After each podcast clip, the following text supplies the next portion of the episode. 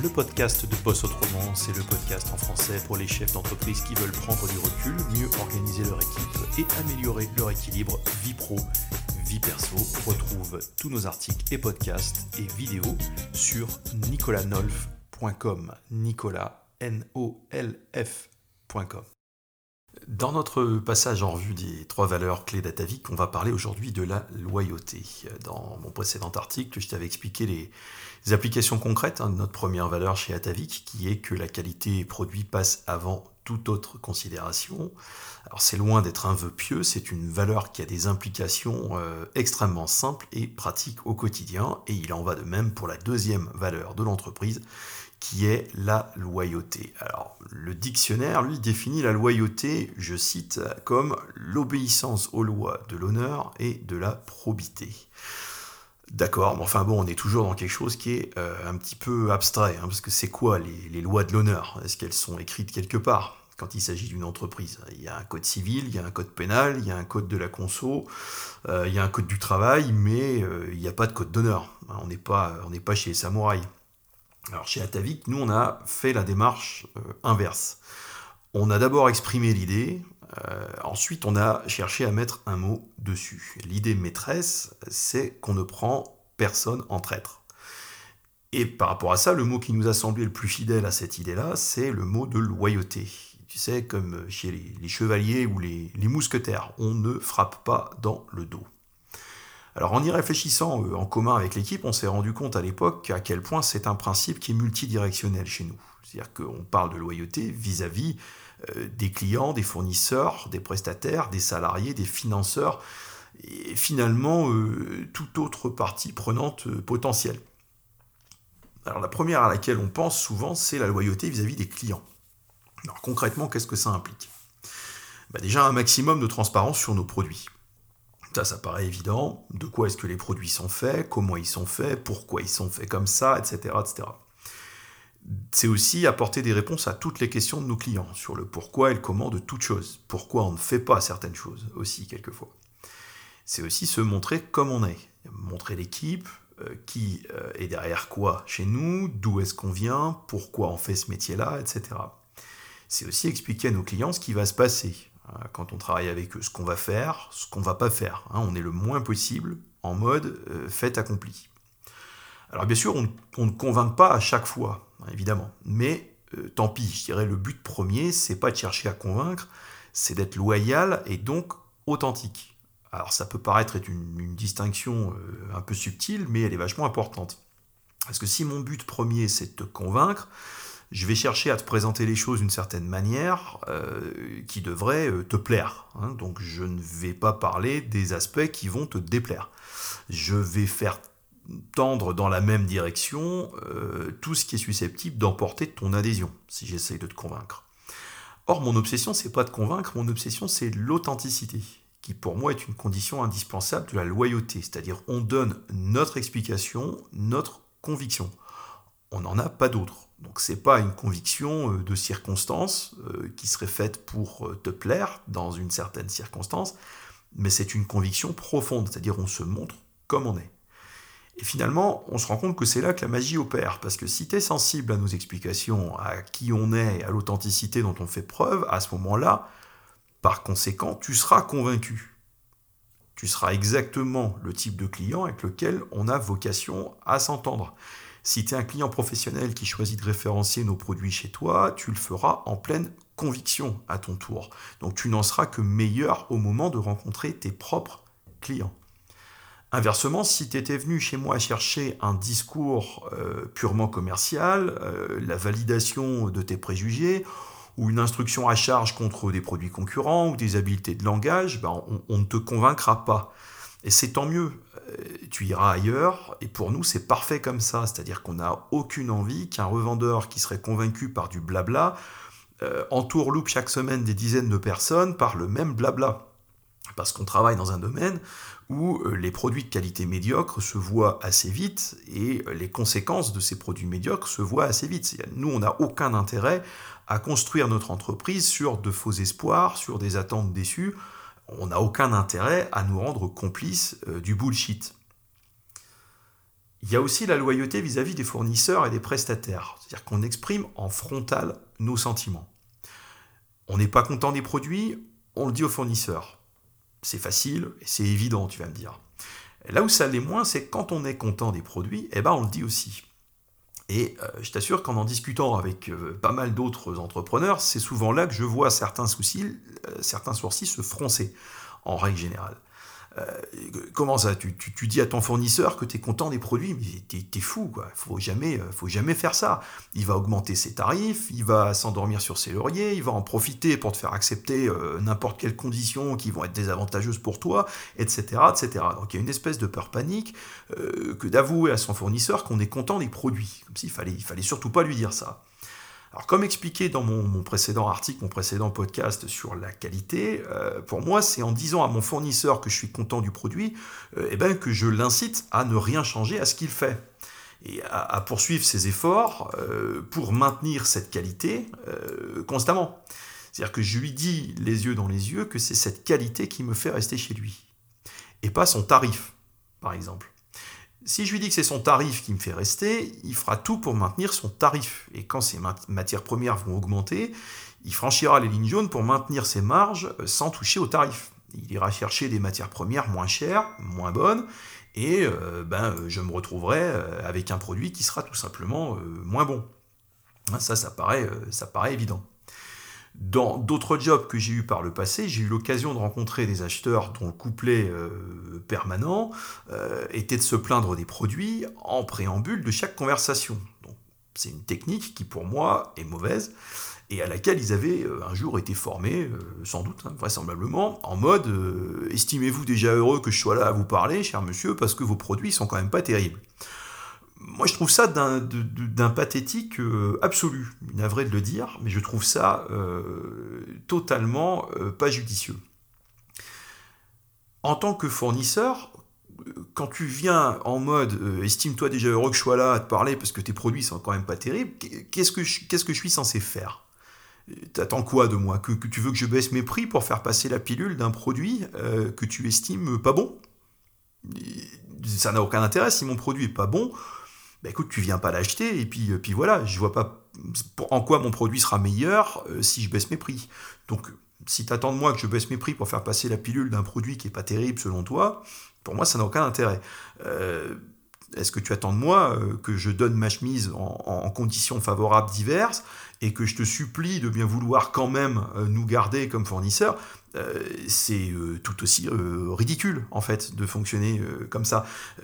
je peux te faire toutes les conditions favorables du monde. Si de base tu trouves que mon produit est pas terrible et que ce que je fais est pas terrible, bah finalement ça va pas beaucoup te régler ton problème. Donc je trouve ça totalement ridicule d'adopter ce mode de fonctionnement.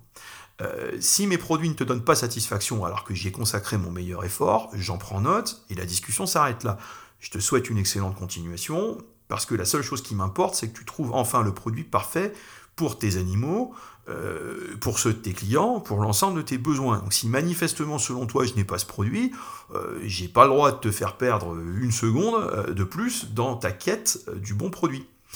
On exprime donc notre satisfaction aux fournisseurs, aux prestataires. On exprime aussi notre mécontentement, nos réserves, nos projets, hein, parce que le but, c'est d'éclairer leurs décisions, et ça signifie qu'on mise sur leur intelligence avec tout ce qu'on leur a dit, ils devraient normalement pouvoir décider de faire ceci plutôt que cela. Et c'est souvent le cas. Parfois non, et il arrive qu'on soit déçu en misant sur euh, l'intelligence d'un interlocuteur. Ça arrive. Mais tu vois, pour autant, on n'arrête jamais de miser sur l'intelligence des interlocuteurs. On ne sait tout simplement pas faire autrement. Miser sur la bêtise ou sur la malhonnêteté d'un fournisseur, euh, c'est jamais un bon calcul. Si à la base je pense qu'un fournisseur est idiot ou malhonnête, euh, je commence tout simplement par ne pas travailler avec lui. Parce qu'en plus, euh, c'est épuisant de devoir se méfier de lui en permanence. À moyen ou à long terme, il en sort évidemment jamais rien de bon.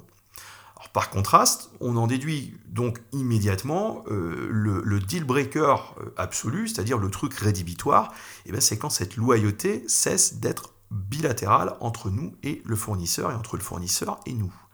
Tout simplement parce que si on ne sent pas en face la réciprocité de la loyauté, c'est qu'on a affaire à une incompatibilité de valeurs, une incompatibilité de culture d'entreprise.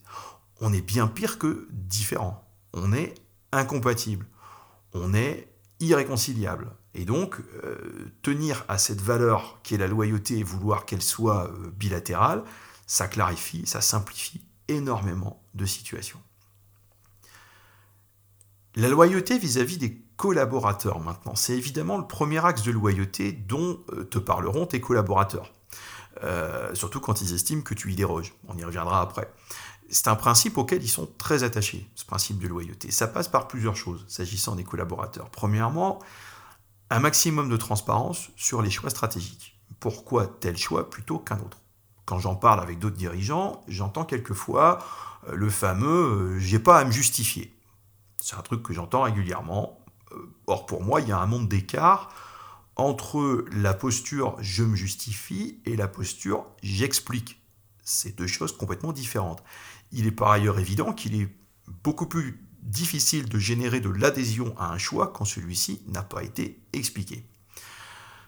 Certes, ne pas expliquer un choix, ça t'évite de la contradiction, mais ça t'apportera pas de l'adhésion. Quand tes collaborateurs ne comprennent pas pourquoi tu as pris une décision, ils ne s'en tiendront pas à cette incompréhension et ils vont surtout s'imaginer mille et une raisons à ton choix. Et en général, l'expérience montre que ce qu'ils imaginent euh, est beaucoup plus déplaisant que la véritable raison. Et à ce moment-là, autant leur donner la véritable raison. La deuxième chose par laquelle la loyauté euh, passe, s'agissant des collaborateurs, c'est de réaffirmer sans cesse la vision et de la réexpliquer autant de fois que nécessaire. Explication en groupe, explication individuelle, par mail, par webcam, face à face, au téléphone, autant de fois que nécessaire et selon tout format qui permet d'être compris au final. Bah, d'autant que s'agissant de la vision, en fait, il n'y a pas vraiment de final en réalité, quand on est dirigeant, on ne doit jamais arrêter de transmettre la vision aux collaborateurs. Quelquefois, la première mouture, la première explication dans sa première forme est comprise. Euh, parfois, il faut s'y reprendre à plusieurs fois, il faut varier les supports. Avec le temps, on apprend un petit peu sur le tas euh, quelle méthode est préférable euh, avec qui. Tout le monde n'est pas réceptif à la même forme d'explication et aux mêmes arguments. Quand il s'agit d'être compris, la fin justifie les moyens. La loyauté vis-à-vis des collaborateurs passe aussi par la clarté sur la manière dont leur travail est évalué, euh, récompensé, sanctionné, etc. C'est-à-dire faire en sorte que les collaborateurs euh, comprennent euh, comment est-ce qu'ils sont évalués, récompensés et sanctionnés, et surtout faire en sorte que les, que les collaborateurs aient les moyens d'agir dessus. Les entretiens individuels, par exemple, se font sur une trame qui est communiquée chez nous bien à l'avance pour que chacun puisse s'y préparer. Comme je suis maintenant euh, géographiquement éloigné d'eux 80% du temps, ils ont deux entretiens en réalité à quelques jours d'intervalle. Un premier entretien avec la responsable des opérations, qui les voit tous les jours, et l'autre entretien avec moi. Le total fait en moyenne euh, jusqu'à 5 heures d'entretien. J'en entends d'ici que ça fait hurler. 5 heures d'entretien, ouais, euh, sauf que bah, j'ai une dizaine de collaborateurs, on, est, on est 12 maintenant, y compris moi et mon épouse, euh, donc ça fait 5 euh, heures d'entretien pour chaque. Peut-être que le jour où euh, j'aurai 150 collaborateurs, on, fonctionnera autrement. Mais en attendant, c'est comme ça qu'on fait. le total fait en moyenne à peu près 5 heures d'entretien. Donc du temps, du recul, des interlocuteurs capables de parler à la fois du quotidien et de se projeter, des questions précises, c'est pour moi les ingrédients qui permettent à chaque fois de comprendre en profondeur l'état d'esprit de nos collaborateurs, de faire sortir de cet entretien toutes leurs questions, leurs craintes, leurs incompréhensions, leurs motivations profondes, etc. De façon à ce qu'ils ne ressortent jamais de euh, la pièce euh, sans avoir pu euh, nous exprimer vraiment le fond de leur pensée. J'estime qu'on leur doit cette qualité d'entretien et que, pour le coup, la loyauté impose une qualité d'entretien. Autre point par lequel ça passe sont des consultations sincères avec les collaborateurs. Quand on les consulte sur un certain sujet, on est prêt à prendre en compte leur avis.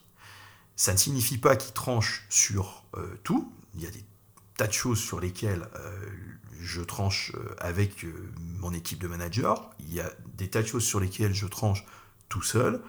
Mais ça signifie que leur avis sera entendu dès lors qu'il leur sera demander. Il y a une nuance quand même très forte euh, entre se ranger systématiquement à leur avis et ce que je viens de te dire.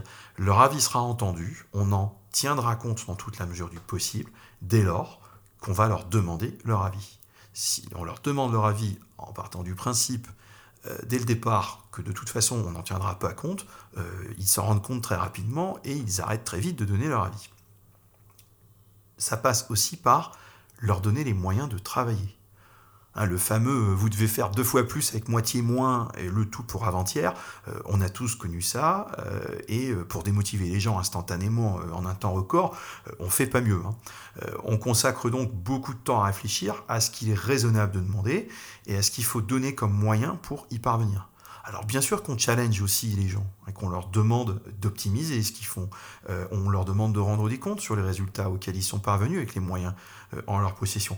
Mais ce challenge, il est d'autant mieux accepté qu'on met des moyens en face. Quand on déroge nous-mêmes à la loyauté envers les collaborateurs, qu'est-ce qui se passe? Euh, Voilà, une fois que je te dis tout ça, les valeurs, c'est effectivement un guide permanent. ça ne veut pas dire qu'il ne nous arrive pas de nous en écarter.